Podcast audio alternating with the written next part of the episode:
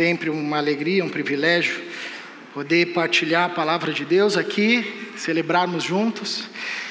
Ah, e sempre um desafio, sobretudo dentro da série que nós estamos trabalhando, do que nós falamos quando falamos de. E hoje a gente vai falar sobre conversão. Se você está chegando agora na igreja, a gente tem conversado, se debruçado sobre esse tema já alguns bons domingos.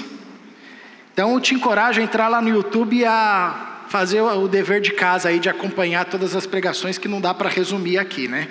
Ah, e hoje nós conversaremos sobre conversão e o movimento central dessa série é a gente pegarmos alguns temas cruciais e relembrarmos o conteúdo dele, porque é comum que ao longo da vivência da vida e na vivência religiosa, na caminhada com Jesus, temas que são cruciais vão sendo banalizados ou perdendo seu sentido. Isso é comum à história humana. Então, a gente fazer essa recuperação é sempre um bom exercício. E ah, esse tema, conversão, é um tema ah, que também a gente percebe que ao longo do, do tempo e da vivência ele vai se perdendo, né? É uma palavra que vai tendo vários significados e às vezes que não tem nada a ver com o evangelho, né? Com o que de fato biblicamente a gente pode entender como conversão. A ideia aqui é a gente pensar sobre algumas perguntas, né? O que que de fato é conversão? O que que de fato significa nascer de novo? Conversão é uma das expressões que nós usamos para descrever esse significado ou esse encontro do novo nascimento. Conversão literalmente é uma pessoa que estava andando por aqui, teve um encontro com Jesus Cristo de Nazaré e fez uma conversão. E passou a andar por um outro caminho, por uma outra via. Nós cantamos aqui na primeira música. É alguém que saiu de um estado de morte, agora para um estado de vida. O conteúdo bíblico da conversão é esse. E é isso, acabou a mensagem, irmãos. Deus abençoe. Até domingo que vem. Ah, mas, como tudo na vida, essas coisas vão se perdendo. Então, o que, que de fato é conversão? O que, que de fato é nascer de novo? Como eu percebo na minha vida marcas de alguém que nasceu de novo? Essa pergunta é muito séria. Porque é muito comum a gente entrar num status quo religioso, de se tornar religioso evangélico, né? Ah, e às vezes está completamente perdido. Às vezes a gente vai conversar com quem vai se batizar ou vai se tornar membro da igreja. Um dos processos é ter uma conversa com os pastores e presbíteros. E é muito interessante que às vezes a gente pergunta: por que, que você quer se batizar? E às vezes a gente ouve respostas do tipo, e são comuns: não, pastor, porque agora eu quero me tornar evangélico. Eu vou me batizar porque agora eu quero virar evangélico.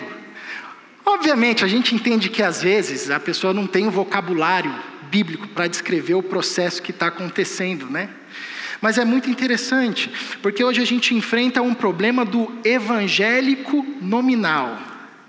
Quando eu era criança, há pouco tempo atrás, né, tinha o, o, católico não praticante, né? Já deve ter ouvido essa expressão. Não, eu sou católico, mas não praticante. É igual gente que torce para o São Paulo, até o último título. Eu sou São Paulo, mas assim, eu não torço, porque o meu time não ganha nada. Aí ganhou, aí eu descobri que eu tinha um monte de amigos São Paulino. Ah, você tem hoje esse fenômeno do evangélico não praticante. Eu sou evangélico, minha mãe é evangélica, fui criado em tal igreja, mas eu não sou praticante, eu não pratico. Então, por isso é importante a gente pensar em termos profundos na perspectiva bíblica acerca do que de fato é conversão.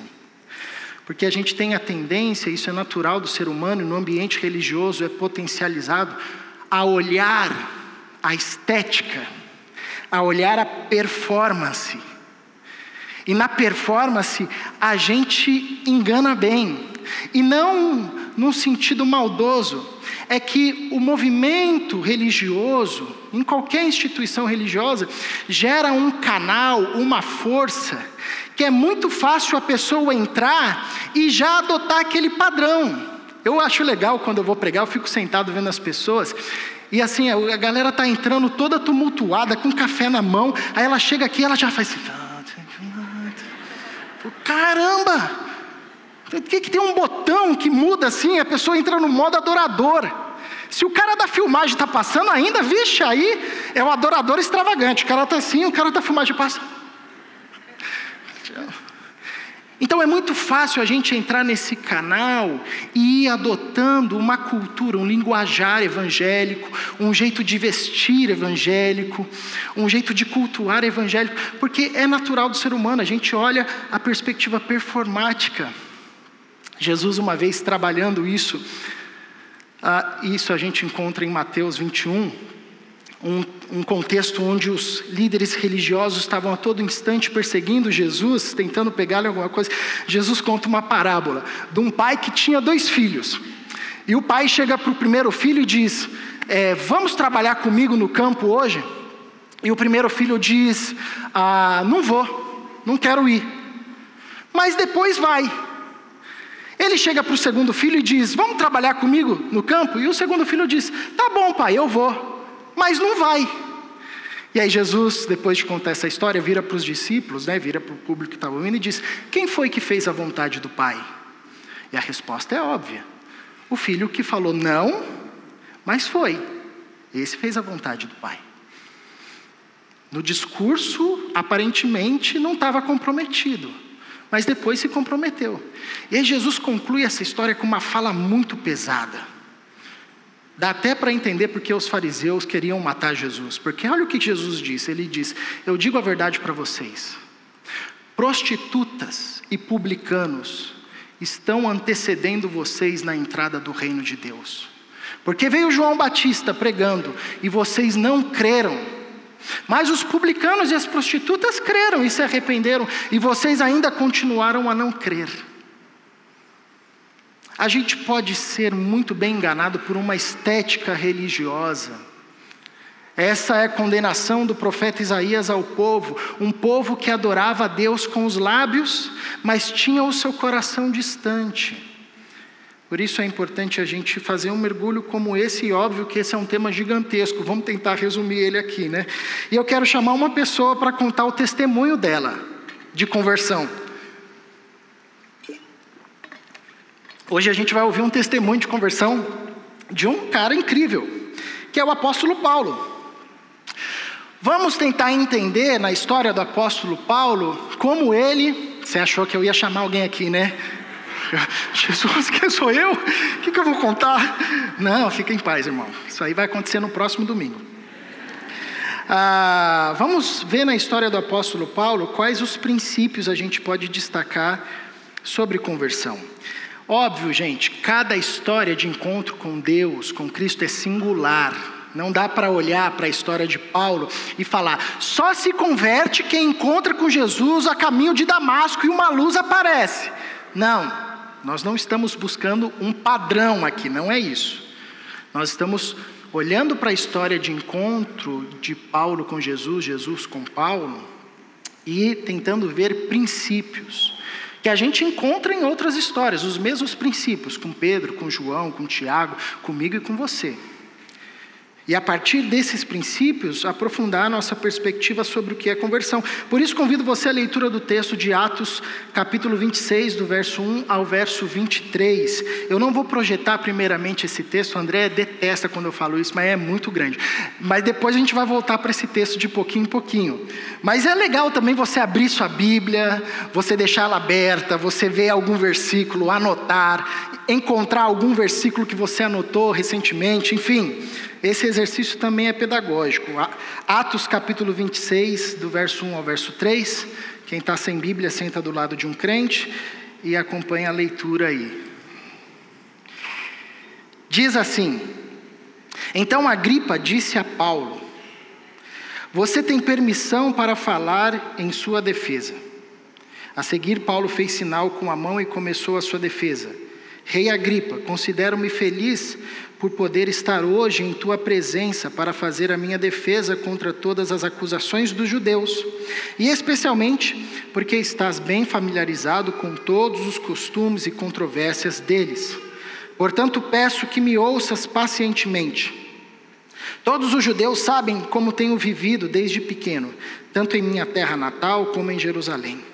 Eles me conhecem há muito tempo e podem testemunhar se quiserem que, como fariseu, vivi de acordo com a seita mais severa da nossa religião. Agora estou sendo julgado por causa da minha esperança no que Deus prometeu aos nossos antepassados.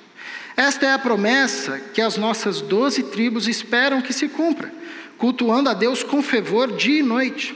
É por causa desta esperança, ó Rei, que estou sendo acusado pelos judeus, porque os senhores acham impossível que Deus ressuscite os mortos. Eu também, verso 9, estava convencido de que deveria fazer todo o possível para me opor ao nome de Jesus, o Nazareno. E foi exatamente isso que fiz em Jerusalém. Com autorização dos chefes dos sacerdotes, lancei muitos santos na prisão, e quando eles eram condenados à morte, eu dava o meu voto contra eles. Muitas vezes ia de uma sinagoga para outra a fim de castigá-los e tentava forçá-los a blasfemar. Em minha fúria contra eles, cheguei a ir a cidades estrangeiras para persegui-los. Numa dessas viagens, eu estava indo para Damasco com autorização e permissão dos chefes dos sacerdotes. Por volta do meio-dia, ó rei, estando eu a caminho, vi uma luz do céu mais resplandecente que o sol, brilhando ao meu redor e ao redor dos que, que iam comigo. Todos caímos por terra. Então ouvi uma voz que me dizia em aramaico: Saulo, Saulo, por que você me persegue? Resistir ao aguilhão só lhe trará dor. Então perguntei: Quem és tu, Senhor? Respondeu o Senhor Sou Jesus, a quem você está perseguindo. Agora levante-se e fique em pé. Eu lhe apareci para constituí-lo servo e testemunha do que você viu a meu respeito e do que lhe mostrarei. Eu o livrarei do seu próprio povo e dos gentios aos quais eu o envio, para abrir-lhes os olhos e convertê-los das trevas para a luz, e do poder de Satanás para Deus a fim de que recebam o perdão dos pecados e herança entre os que são santificados pela fé em mim. Verso 19.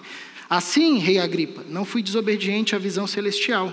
Preguei em primeiro lugar aos que estavam em Damasco, depois aos que estavam em Jerusalém, em toda a Judéia e também aos gentios, dizendo que se arrependessem e se voltassem para Deus, praticando obras que mostrassem o seu arrependimento. Por isso os judeus me prenderam no pátio do templo e tentaram matar-me. Mas tenho contado com a ajuda de Deus até o dia de hoje. E por esse motivo estou aqui e dou testemunho, tanto a gente simples como a gente importante. Não estou dizendo nada além do que haveria de acontecer, que o Cristo haveria de sofrer, sendo o primeiro a ressuscitar dentre os mortos, proclamaria luz para o seu próprio povo e para os gentios. Vamos orar mais uma vez. Paizinho, diante da tua palavra, clamamos que o Senhor continue a falar conosco. Nos traga entendimento, transforme nossa mente e coração com o teu poder, em nome de Jesus. Amém. Bom, Paulo, você, mesmo que não seja cristão, conhece um pouco da história dele. Ah, sabe que Paulo foi um fariseu, como ele diz aqui no texto, no começo desse capítulo que nós lemos, um fariseu muito conhecido, respeitado, alguém que tinha alcançado uma posição na, no desenvolvimento da liderança da, da religião da sua época, do seu contexto, de notoriedade. A gente também sabe que ah, Paulo quando se converte a Cristo, como ah, nós vimos aqui o seu testemunho de vida, ele ah, deixa agora de ser um fariseu no sentido do contexto que ele usava ali na sua religiosidade, na liderança que exercia, e se transforma em um discípulo de Cristo, ou como ele mesmo gostava de se apresentar nas suas cartas, Paulo, apóstolo de Cristo Jesus. Paulo, servo de Cristo Jesus. Ele agora se vê como servo de Cristo. E por causa desse ah, serviço a Cristo, por causa desse andamento com Jesus, desse encaminhamento da sua vida para Jesus, por causa dessa relação profunda com Jesus Cristo, a gente tem e conhece Paulo como prisioneiro. Ele também mesmo se intitula, intitulava Paulo prisioneiro de Cristo. E esse é um contexto onde ele está preso, ah, sendo ah, fustigado pelos seus pares, né, os judeus, ah, por causa da mensagem que ele trazia. E depois daqui a gente vê Paulo indo para Roma, respondendo como prisioneiro ah, de Cristo às acusações que lhe eram feitas, e por causa ah, do seu testemunho de fé, Paulo ele morre, ele se torna um mártir. Aqui, meus irmãos, já tem para nós um resumo do que é uma verdadeira conversão a partir de um encontro genuíno com Jesus. A verdadeira conversão, ela nos coloca num caminho de insucesso. A verdadeira conversão nos faz descer uma escada para baixo. Alguém poderia dizer: caramba, Paulo, depois que você se encontrou com Jesus, sua vida só piorou. Antes você era fariseu, você, você tinha pompas e circunstâncias. Todo mundo respeitava você. Olha aí como você está agora. Você é preso. Você, você é um preso, cara. Você é um prisioneiro. Porque é isso, a verdadeira conversão, o verdadeiro encontro com Cristo Jesus, nos coloca num caminho de insucesso, do ponto de vista humano. Uma falsa conversão, e nós temos muita, muitas mensagens por aí que chamam a uma falsa conversão, diz ou dizem que é possível você se encontrar com Cristo e ser o número um da revista Forbes, o cara mais rico do mundo. Ou se encontrar com Cristo e continuar vivendo as mesmas práticas, ou a partir das suas pulsões, sejam elas qual forem, ou a partir das loucuras dos seus desejos. Há uma narrativa de falsa conversão que diz que é possível você se converter a Cristo e continuar sendo um Senhor, que é servido a todo instante, e que ainda dá carteirada e diz coisas do tipo: você não sabe com quem você está falando, hein? Sou filho do rei. Mas quando nós vamos para o texto bíblico, a verdadeira conversão em Cristo Jesus nos coloca num caminho de insucesso, aos olhos de vistas humanos. Não dá para ser o cara mais rico, porque Jesus nos convida ao caminho da generosidade. Não dá para ser o cara que vai ser servido, porque Jesus nos convida ao caminho do servo. Não dá para ser o cara que vai querer ser o primeiro, porque o convite do Evangelho é ser o último, é negar-se a si mesmo, é não amar mais o mundo, e perder a alma para conquistar o mundo, mas sim abrir mão dessas questões. Então é interessante essa escada para baixo que Paulo segue, que é a mesma escada que Jesus seguiu, e a gente cantou aqui um Deus que abriu mão da sua glória e foi para a cruz rude cruz. E é interessante que nesse testemunho de Paulo, nós vemos três falas de Paulo que é muito legal acerca ah, do que a conversão gera em nós ou do que a verdadeira conversão produz em nós. E a primeira fala a gente encontra no verso 9, é quando o apóstolo diz assim: Eu estava convencido. O ser humano é um ser convencido. Todo ser humano vive a sua vida e constrói a sua vida a partir de convicções, sejam elas sofisticadas, complexas, filosóficas, abstratas, sejam elas rudimentares, simples, triviais, de tradição, seja o que for, todos nós construímos a nossa existência a partir de uma convicção. Israel falou aqui na semana teológica acerca da cosmovisão, é a mesma perspectiva. Por que, que você se veste assim? Por que, que você tem esse trabalho? Por que, que você age assim? Por que, que você responde dessa forma? Isso tudo está pautado numa convicção que você tem, que você pode ter consciência clara ou não. Paulo também era um homem que tinha convicção. E é uma coisa incrível acerca da verdadeira conversão, de um encontro genuíno com Jesus Cristo, é que um encontro genuíno com Jesus Cristo abala as estruturas das nossas vãs convicções. Quando nós nos encontramos com Jesus Cristo e somos encontrados por Jesus Cristo, aquilo que nós achávamos que entendíamos sobre o mundo é completamente abalado, desconstruído, derrubado, não fica pedra sobre pedra. Paulo diz a partir do verso 9: Eu também estava convencido de que deveria fazer todo o possível para me opor ao nome de Jesus, o Nazareno. Foi exatamente isso que fiz. Em Jerusalém, com autorização dos chefes dos sacerdotes, lancei muitos santos na prisão. E quando eles eram condenados à morte, eu dava o meu voto contra eles. Muitas vezes ia de uma sinagoga para outra a fim de castigá-los e tentava forçá-los a blasfemar.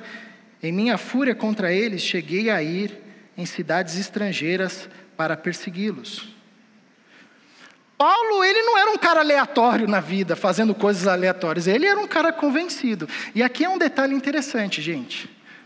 Paulo não era um pagão. Paulo era um judeu. A sua convicção vinha a partir da sua interpretação do que nós chamamos hoje de Antigo Testamento. Então, esse texto é muito legal porque está falando da conversão de um judeu, de um religioso. Não está falando de um pagão. Talvez quando você viu esse tema conversão, você fosse assim: nossa, hein, o meu marido devia estar tá aqui hoje. Ah, isso, aquele fulano, ele tinha que ter vindo hoje. É você e sou eu, irmão. Esse texto está falando da conversão de um religioso, porque é possível que a gente paute a nossa convicção e estejamos convictos, inclusive na palavra, mas profundamente longe de Cristo. Paulo era um homem piedoso. Ele acordava de manhã, ele lia Moisés, fazia as suas orações, cantava os seus louvores. Ele meditava nos profetas, fechava o seu momento devocional, colocava uma espada na, na cintura e ia matar gente. Era um cara convencido. Vai debater com Paulo sobre o Antigo Testamento, ia levar uma coça. Dominava. Paulo é o que nós chamamos de fanático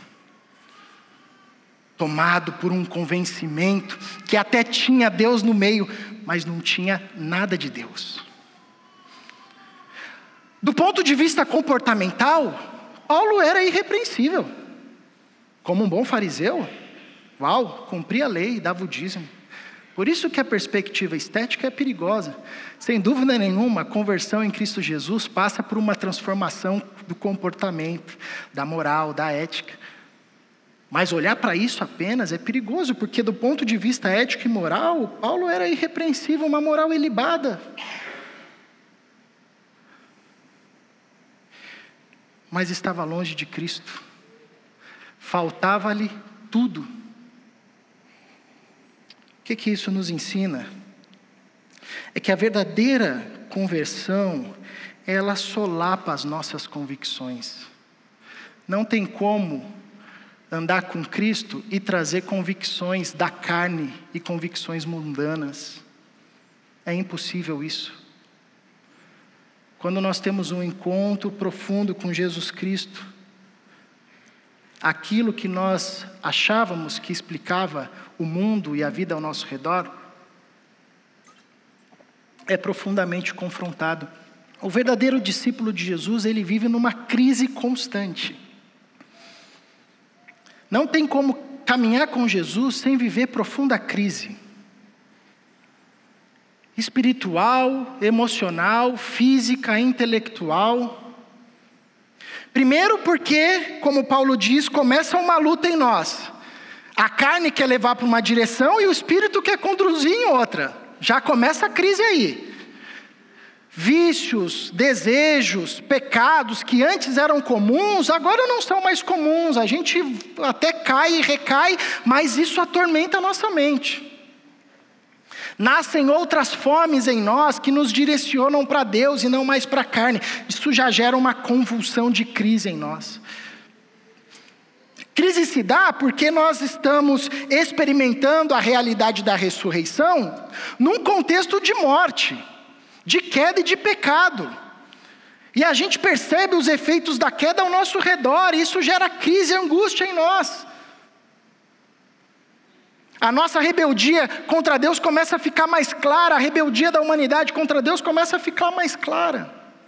Uma crise intelectual, porque a gente se debruça no conhecimento humano e vê que ele não dá conta, por mais sofisticado que for, por mais estruturado que uma ideologia seja, um pensamento filosófico acerca da vida seja, ele sempre se depara num ponto que é o ponto da ressurreição, que você só percebe quando você dá um salto de fé e seus olhos são abertos. Você se depara com uma crise que a gente tem sete, sei lá, cinco, sete mil anos de produção de conhecimento. Desde os fenícios, passando pelos egípcios, e até hoje o homem não sabe se entender. Então, quando nós nos encontramos com Jesus Cristo de Nazaré, as nossas vãs convicções são solapadas e nós percebemos como a gente idolatrava as nossas convicções a tal ponto de ler a Bíblia, fechá-la, cantar um hino, colocar uma espada na cintura e sair para matar os nossos irmãos. Matar aqueles por quem Jesus Cristo decidiu morrer. Como Paulo. Mas a boa notícia é que há cura para os fanáticos. E todos nós, irmãos, temos as nossas convicções, meu precioso. Os nerds vão entender a referência. Que nós nos apegamos, sejam ideias, sejam práticas, sejam desejos, vontades, ou até mesmo traumas rótulos que colocaram em nós e a gente não quer largar porque é uma, é uma convicção que a gente constrói a nossa identidade sobre isso. Mas quando nós nos encontramos com Jesus Cristo de Nazaré, essas vãs convicções são solapadas, destruídas, e a gente vê a fragilidade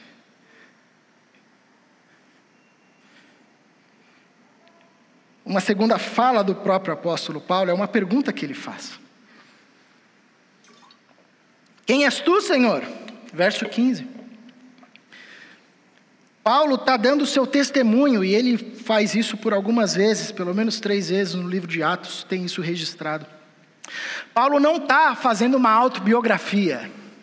Paulo está contando o seu testemunho. Como Cristo lhe alcançou e transformou a sua vida. Então a gente está aqui diante de frases que surgem de alguém que converteu-se, que nasceu de novo. E isso é interessante, porque às vezes a gente escuta, ah, pastor, mas eu não sei evangelizar, não sei nem por onde eu começo. Começa contando a tua história de transformação. Faz igual Paulo. Como é que Jesus Cristo transformou sua vida? Isso aí já vai fazer um exercício interessante, porque se você fizer esse exercício e falar, ixi, caramba, eu estou há tanto tempo na igreja, mas não percebo nenhuma transformação, opa, já tem alguma coisa equivocada aí, que precisa ser repensada. O encontro com Jesus gera transformação. Não precisa ser assim, ah, sobrenatural, como foi aqui, uma luz que veio do céu, uma voz, Saulo, Saulo. Não. Mas uma coisa é certa: comigo, com você, com Paulo, com Pedro, com João, com a Maria, todos que se encontraram com Jesus passaram por profunda transformação. E essa pergunta que Paulo faz é a pergunta crucial, que cabe a nós seres humanos e na qual a gente foge constantemente. Quem és tu, Senhor? O texto diz: Numa dessas viagens eu estava indo para Damasco com autorização e permissão dos chefes dos sacerdotes. Por volta do meio-dia, ó rei, estando eu a caminho, vi uma luz do céu mais resplandecente que o sol brilhando ao meu redor e ao redor dos que iam comigo. Todos caímos por terra. Então ouvi uma voz que me dizia em aramaico: Saulo, Saulo, por que você está me perseguindo? Resistir ao aguilhão só lhe trará dor. Então perguntei: Quem és tu, Senhor? Respondeu o Senhor: Sou Jesus, a quem você está perseguindo. A vida da gente consiste em responder perguntas. Desde quando ganhamos consciência e aprendemos a falar, até o momento da nossa morte, a gente vive para responder perguntas, e a partir das respostas, que nós, as respostas que nós damos a essas perguntas, nós construímos a nossa vida. Com quem você vai casar, qual profissão que você vai ser, que time você vai torcer, quanto que você quer ganhar, onde você vai morar, o que, que enfim, muitas perguntas, muitas perguntas, algumas mais sérias, outras mais profundas, outras menos sérias, outras irrelevantes. A vida da gente consiste em responder perguntas. Agora, de longe, essa é a pergunta mais importante que nós seres humanos precisamos fazer. Quem és tu? Quem és tu, Senhor? Ou essa é a pergunta mais importante a que se cabe responder: Quem é o Senhor? Que me inquieta, que, que me chama, que se revela a mim. Diante desse encontro de Jesus com Paulo, vem essa pergunta, e essa pergunta dá oportunidade de Paulo ouvir a resposta mais importante que todo ser humano precisa encontrar. Eu sou Jesus, a quem você persegue. Eu sou Cristo, o Filho do Deus vivo.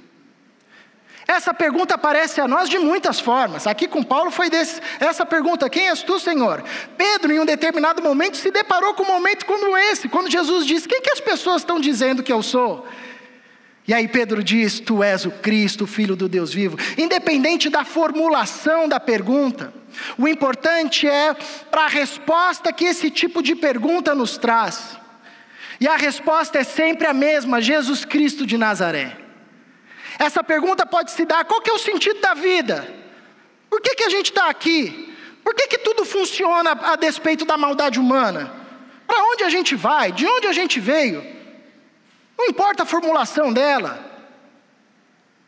Talvez seja o que o autor ah, da sabedoria bíblica diz de Eclesiastes, que Deus colocou a eternidade no coração do ser humano. Há uma inquietação no nosso coração que nos conduz a revelações como essa, que nos conduz a perguntas cruciais. E para esse tipo de pergunta só tem uma resposta que faz sentido eu sou Jesus a quem você persegue. Aqui nós identificamos o miolo da conversão. Porque o miolo da conversão, a conversão a Cristo passa por uma questão de conduta e comportamento, sem dúvida nenhuma. Mas o cerne diz respeito a um encontro visceral com Jesus Cristo de Nazaré não como uma ideia que nos é apresentada dentre tantas outras ideias, mas uma resposta a um incômodo agudo do ser humano, e que desce como um bálsamo e diz: É o Cristo. Então era isso. Então essa era a comida para minha fome, essa era a água para minha sede. Esse era o caminho pelo qual tanto buscava, essa era a verdade que eu buscava com todas as forças, mas nunca conseguia encontrar. O cerne da conversão não é um encontro com uma religião, não é ser evangélico. O cerne da conversão é o encontro com uma pessoa, Jesus Cristo de Nazaré. E tem uma expressão aqui que eu acho linda que é o próprio Cristo falando para Paulo: Paulo, resistir ao aguilhão só vai lhe trazer dor. Essa é uma linguagem comum nos poemas gregos para descrever quando um homem cometia a insanidade de tentar lutar contra um Deus. Era loucura, você nunca vai ganhar. E essa era uma expressão usada nos poemas. Resistir ao aguilhão só vai te machucar. Essa também era uma linguagem comum usada no universo da agricultura ali, da, da pecuária. Quando ah, um fazendeiro recebia um animal muito selvagem, ele usava o aguilhão. O aguilhão era uma, uma, uma lança grande. E ele ficava fustigando o animal revolto até ele se amansar. Resistir ao aguilhão é, cara, você vai ser amansado, não adianta, é uma questão de tempo. Então pegava lá um boi selvagem, ficava lá dando ferroada nele, e ele ficava revoltoso, até que ele entendia, cara, não tem como vencer isso aqui, já era, eu tenho que me amansar.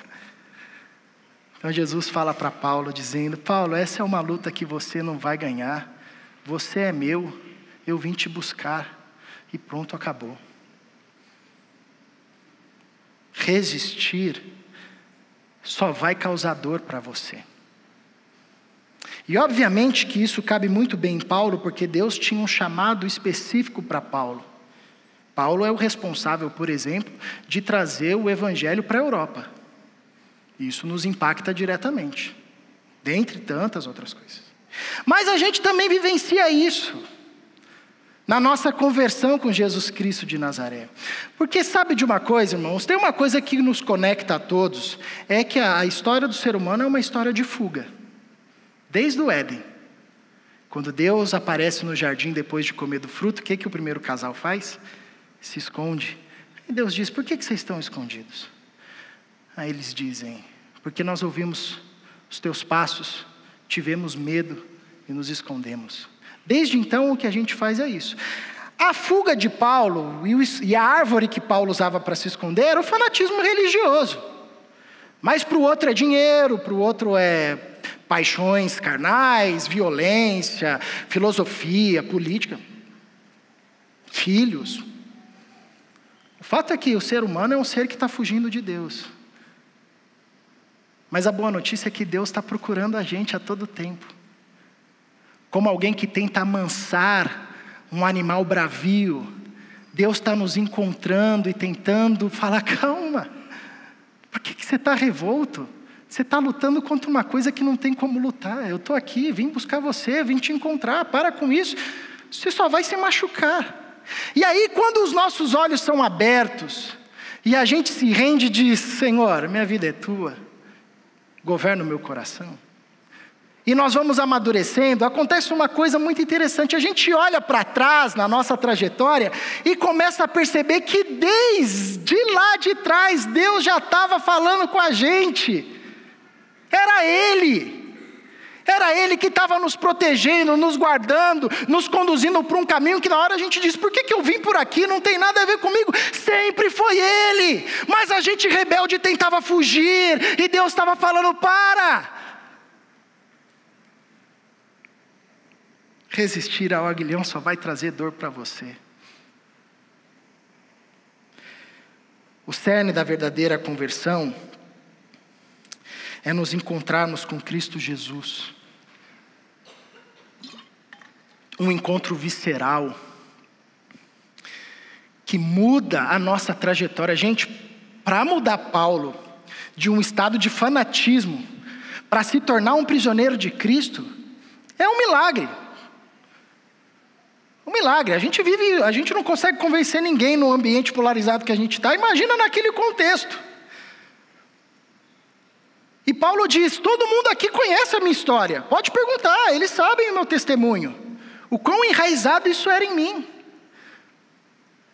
Porque é um encontro visceral com Cristo Jesus, mexe com a gente lá dentro, cria em nós uma nova paixão por Cristo Jesus, cria em nós uma fome, uma sede de Cristo Jesus, cria em nós um desejo profundo de ser parecido como Jesus.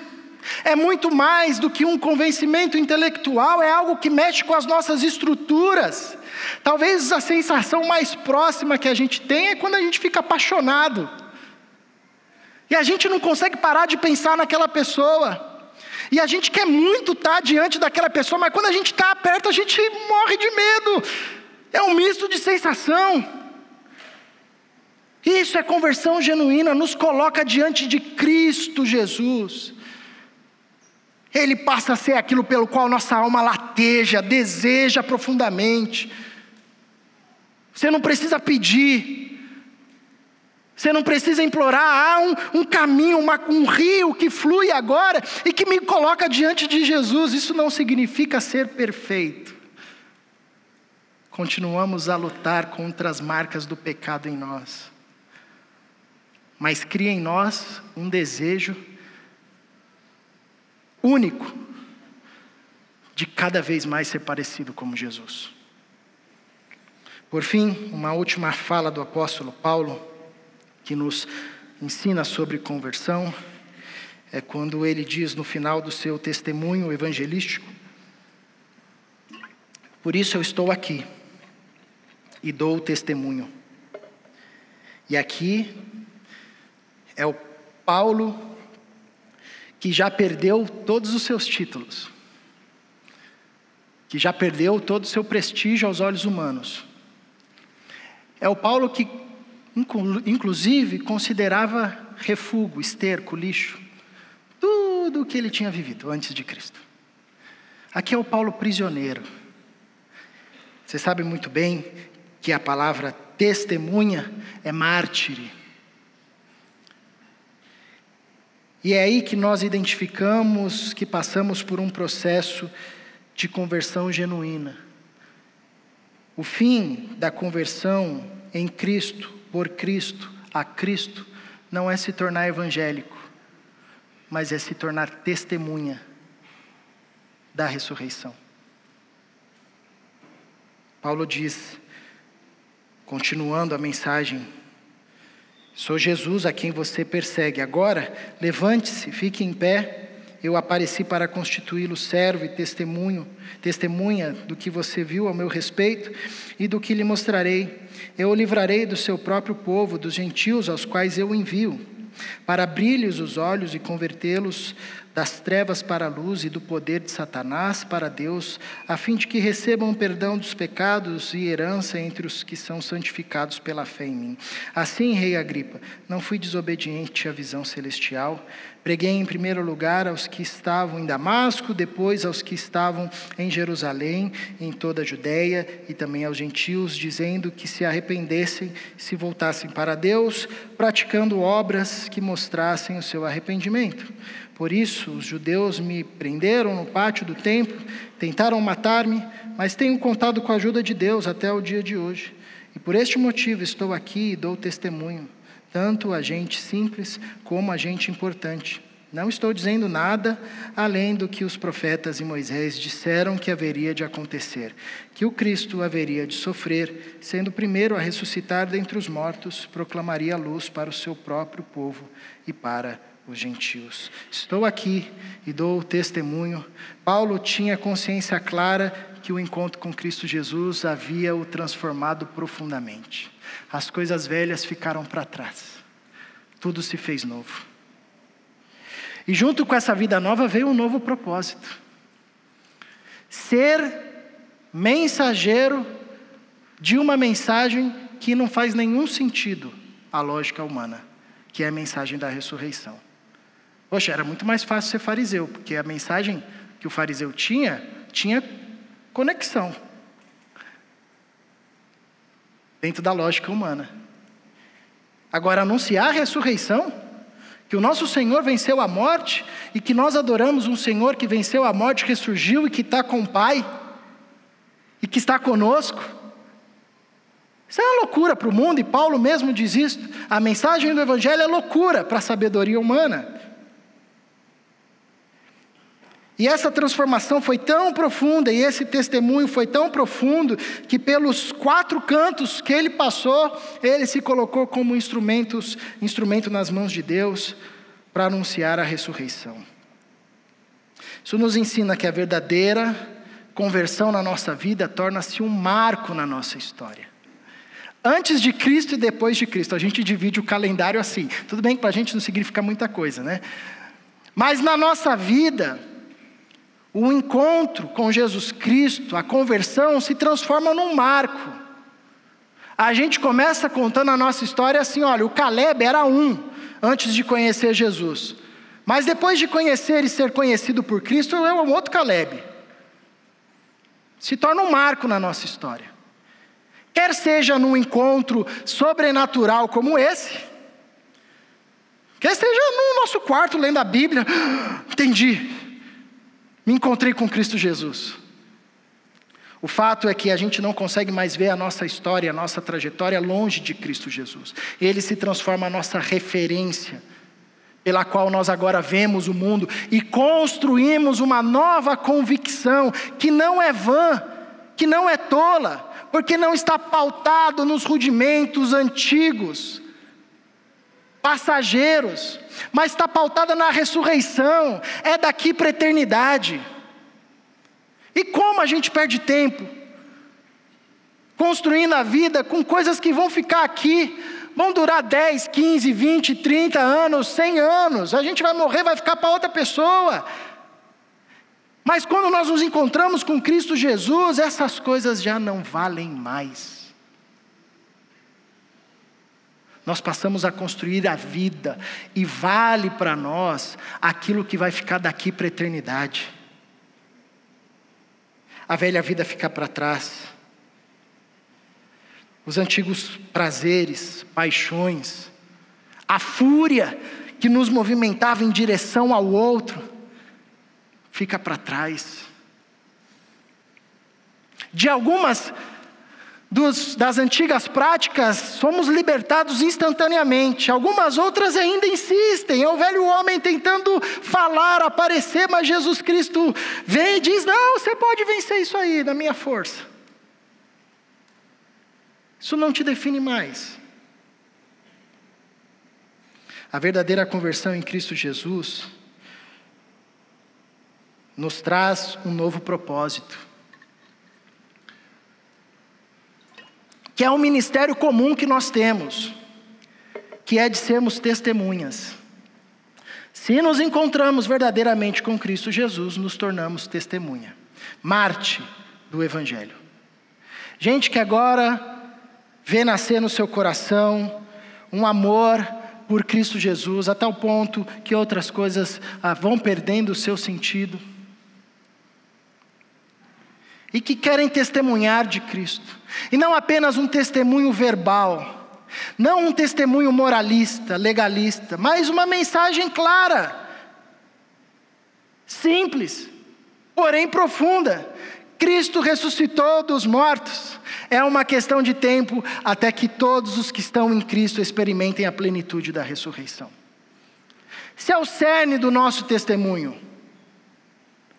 E todos nós que passamos por essa verdadeira conversão, ficamos em crise na vida porque nos perguntamos como que na minha profissão eu posso testemunhar a ressurreição. Eu entendi que a minha profissão não é só para eu ganhar dinheiro para mim, mas é para testemunhar a ressurreição de Cristo Jesus. É para trazer vida onde tem morte. Como que no meu casamento, na minha paternidade, na minha maternidade, eu testemunho a ressurreição, no meu jeito de ser amigo, na minha comunidade de fé? Isso que eu fiz testemunhou a ressurreição, que a vida vence a morte? Ou chancelou a vã convicção humana de que ninguém consegue ultrapassar a morte? Um encontro visceral com Cristo Jesus gera esse tipo de pensamento em nós. Porque nos ensina que agora todos nós temos um ministério, que é o ministério de testemunharmos a ressurreição de Jesus.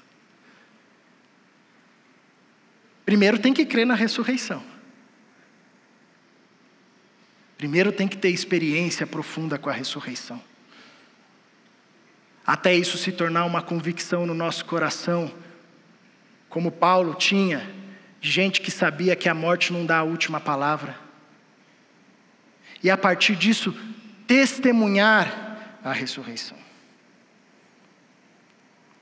Então, no testemunho do nosso irmão Paulo, que veio aqui hoje contar o seu testemunho para a gente, a gente consegue extrair alguns princípios de uma verdadeira conversão. A gente consegue entender que essa verdadeira conversão solapa as nossas vãs convicções que a verdadeira conversão nos coloca diante de Cristo. Ele é o centro da nossa vida. E que essa verdadeira conversão nos faz testemunhas da ressurreição. E é daqui até a morte. porque quando a gente chega no final da vida de Paulo, e aqui ele estava arrumando para isso, Paulo escreve para Timóteo, que era seu filho na fé.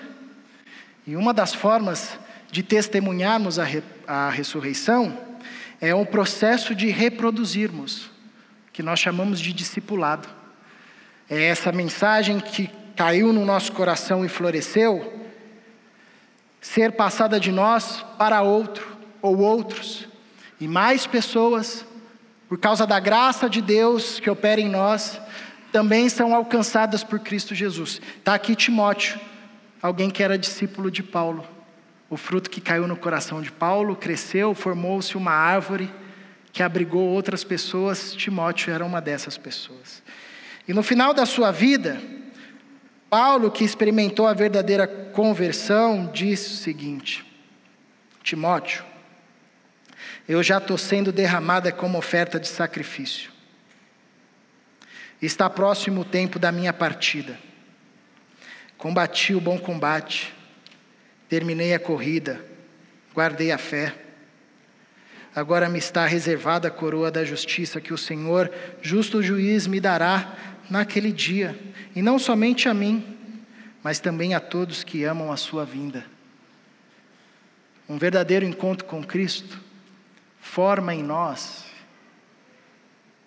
produz em nós uma esperança inabalável. Inabalável. Isso é uma das marcas de quem se encontrou verdadeiramente com Cristo.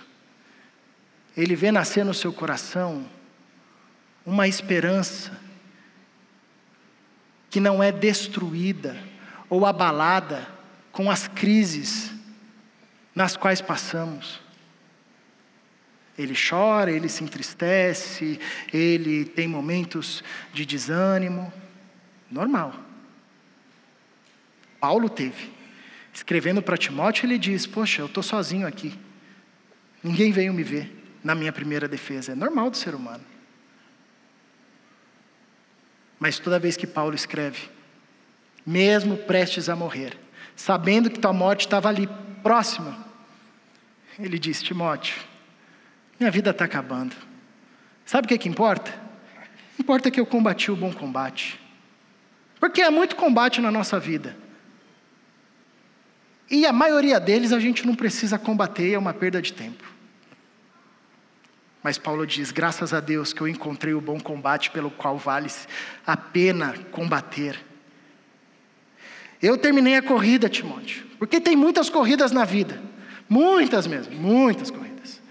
E a gente se cansa porque a gente corre corrida que não faz sentido nenhum. Fica a dica aí, Israel.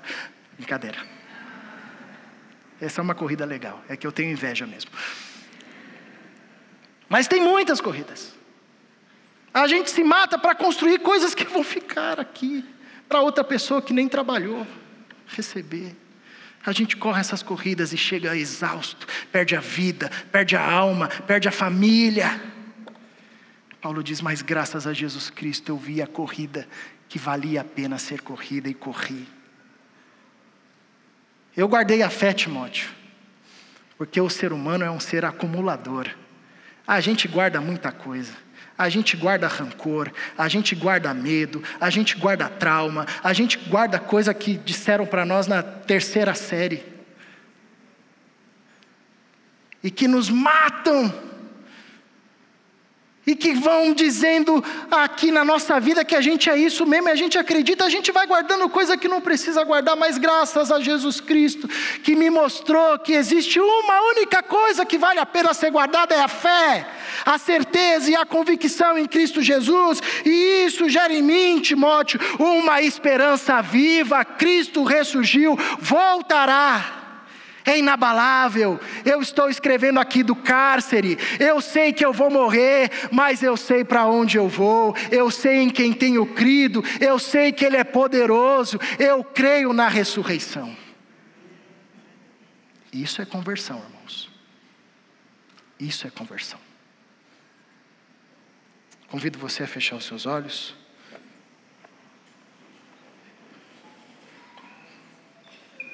E a responder a Deus com as suas palavras a forma como essa mensagem ecoa em você.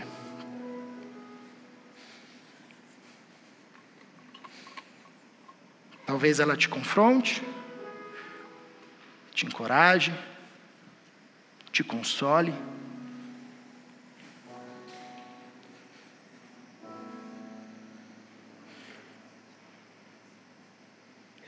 Mas que olhando a vida de Paulo, nos lembremos do que de fato faz sentido. Jesus Cristo de Nazaré, nosso Salvador. Que de fato experimentemos um encontro visceral com Jesus Cristo. Pode ser no interior do nosso quarto, no trânsito, na marginal, diante de uma luz que ofusca os nossos olhos, ou diante de uma brisa, de uma manhã que vem. Não importa onde, nem como. O importante é quem nós encontramos, a saber, Jesus Cristo, o Filho de Deus. Paizinho, que a tua palavra floresça em nós, cresça, gere frutos para a tua glória, em nome de Jesus. Amém.